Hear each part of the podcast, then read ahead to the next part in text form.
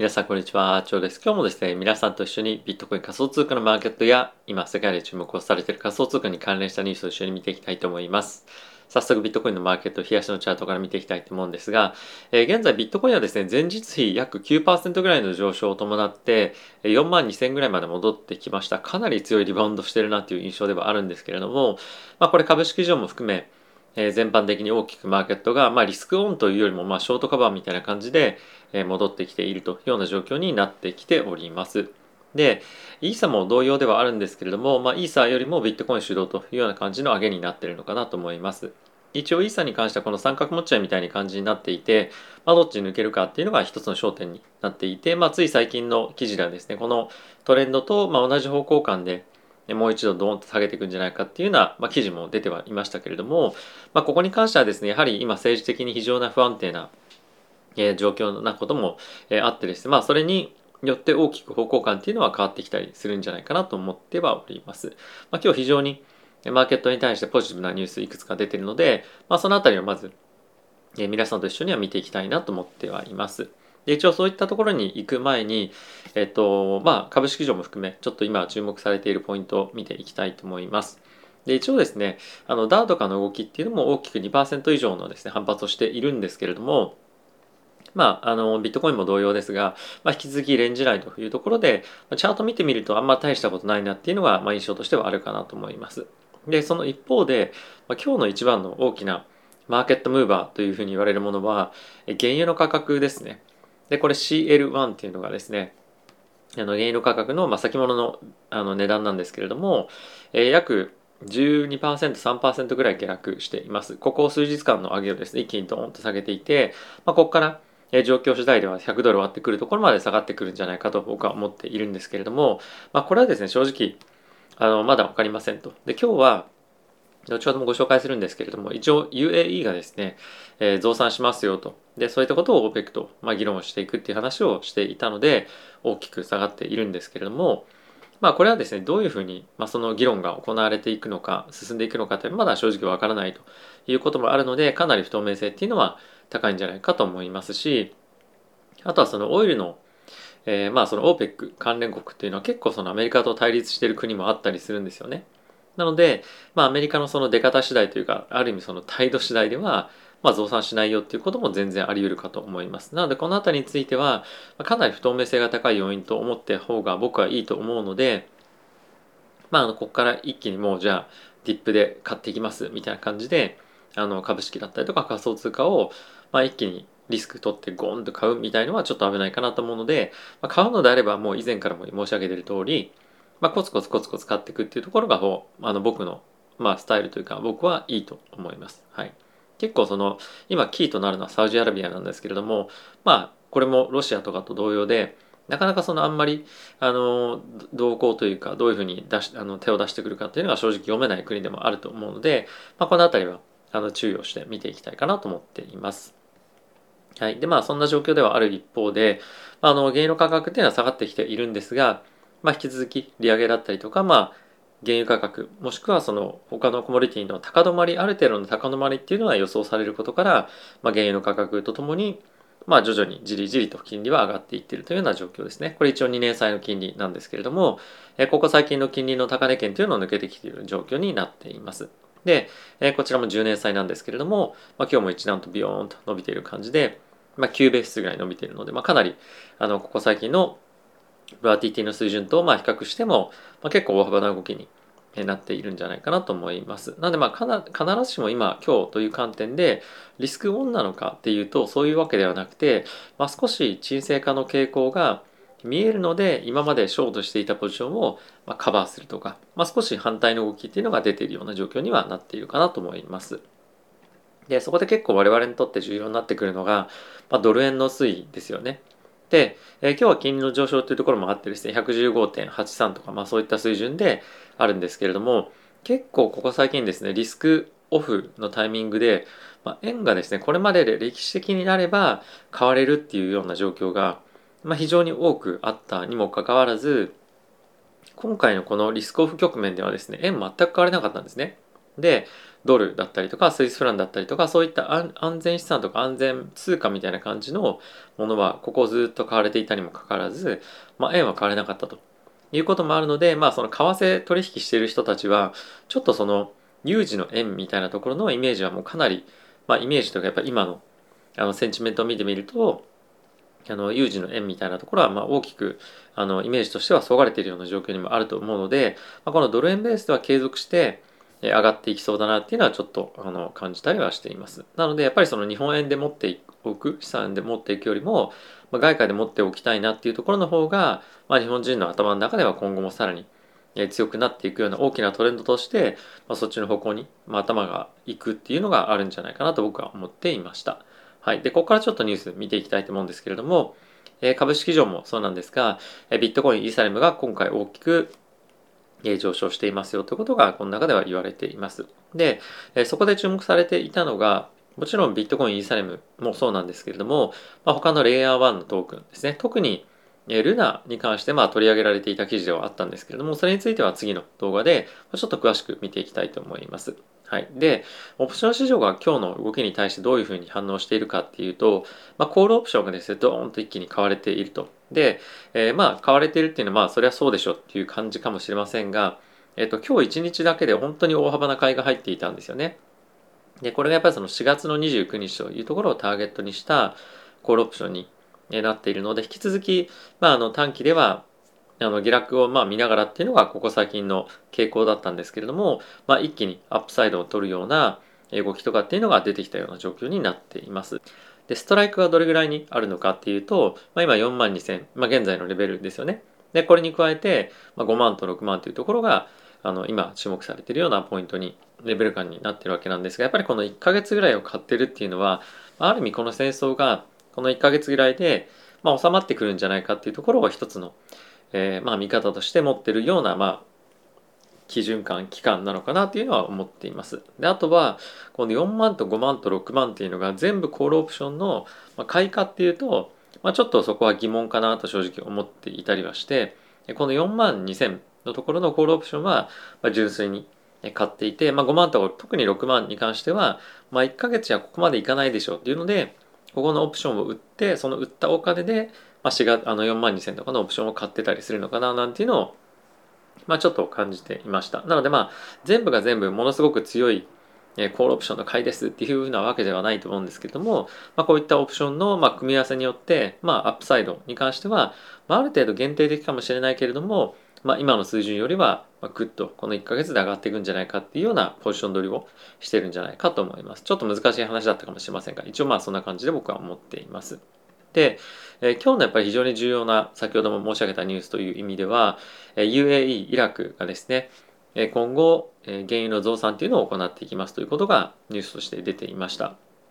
で、えこれによって大きく原油価格下落したんですけれども、まああの UAE とかイラクに関してはもちろん非常に重要な国である一方で、やはりこのサウジアラビアのこの原油増産に対しての見方っていう方が、まあ、ものすごくインパクトが比較しても大きいんですね。なので UAE イラクがどうこうよりもサウジアラビアがじゃあこれに伴ってどういう動きをするのかっていうところを今後は注目していかないといけないかなと思っています。逆にサウジアラビアがこれを追随するようなことがなければもう一旦原油価格っていうのは上がっていくんじゃないかと思いますし株式市場も仮想通貨市場もドーンとまた一旦下がっていくっていうようなことも、あ、あり得るんじゃないかなと思うので、まあ、この辺りは今日の動きという意味では、えー、まあちょっと一過性の動きとして見てみてもいいんじゃないかなと思います。はいまあ、とはいえですねやっぱりかなり原油価格上がってるということもあって、まあ、そこでえしっかりとサウジアラビアとかもですね、やっぱ契約結んで売っていくということもしたいと思うんですね。なので、まあ一定程度の増産とかっていうところは、まあなくはないかなと思う一方で、アメリカとのサウジアラビアの関係性っていうところもなかなかちょっと難しいところもあるので、まあこれをどういうふうに動いていくのかっていうところは、まあ、注目していきたいかなと思っています。はい。あとはですね、仮想通貨マーケットで言うと、今日バイデン大統領が、えー、仮想通貨に関連したexecutive order っていうものを出しました。で、これ何かっていうと、まあ、今後仮想通貨のマーケットを占っていく上で非常に重要なものになっているんですが、あの、アメリカとして仮想通貨の、まあ、市場のリスクっていうものがどういうものがあって、えー、 opportunity としてもどういうものがあって、今後どういうふうな決断をしていくのかっていうものをあの決めるための、まあ、いろんな調査をしろというようなオーダーを出しましたと。で、す、えー、で、にもういくつか特定されているリスクっていうのがあるんですけれども、まあ、ちょっとここで簡単に読み上げていくとですね、えーと、例えばなんですが、えーと、 consumer の protection、まあ、これは利用者ですねの、まあ、安全性とかっていうところだったりとか、まあ、あとはそのいろんなレバレッジとかも発生したりもするので、まあ、それがどういうふうに金融マーケットにインパクトがあるのか financial stability というのがありますと。あとは不正取引。あとは、えーと、アメリカのこの仮想通貨ブロックチェーン業界でのまあ、コンペティブネスですよね、まあ、いかにそこの業界で自分たちが強みを発揮できるかというかそこで派遣を取れるかというところを、まあ、注力してやっていこうというようなところもまあ入っています。あとは、えっ、ー、と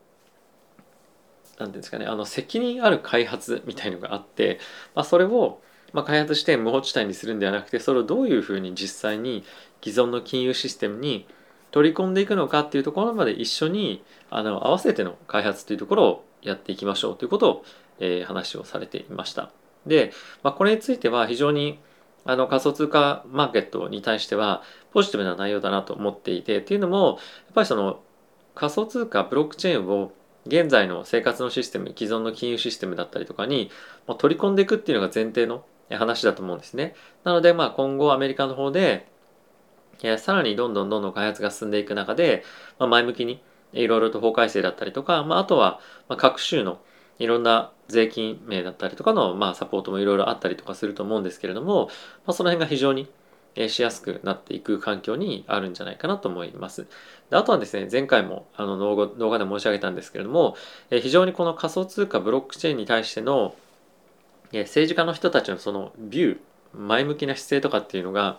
非常に選挙でも重要になってくると。でそういったところもやはり反映してバイデン大統領はこのブロックチェーンテクノロジーに対して前向きに対応してるんじゃないかっていうのもやっぱあると思うんですね。でこれはもちろんバイデンさんもそうなんですけれども、まあ、共和党の人たちも同様で、まあ、この辺りについては、まあ、そういった選挙戦がどんどん近づいていったりとか今後も進んでいくにあたってクリプトカレンシーへの言及が増えていってプラス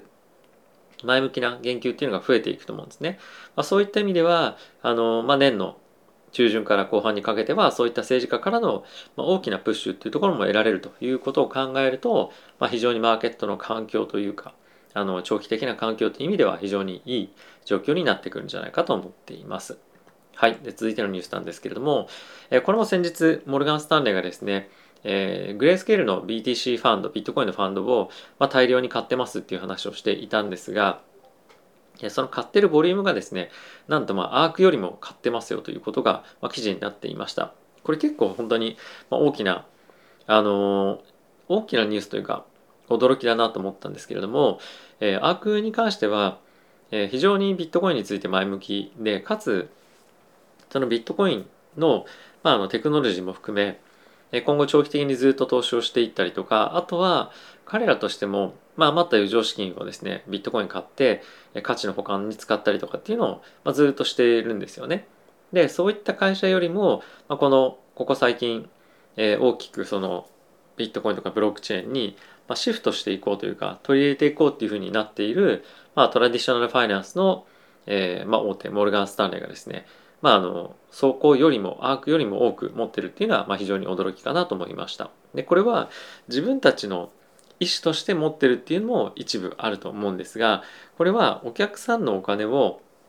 お客さんの指示のもと買ってるっていうのも含まれてると思うんですね。なので、まあ、必ずしもモルガン・スタンレーがものすごくビットコインに対してブーリッシュ、前向きですよっていうのは違うと思うんですけれどもただしそのお客さんも含めやはり彼らが大きくビットコインを買ってるっていうのは、まあ、これだけお客さんビットコイン買ってるんだから大きくリソースもシフトしてこういった市場に、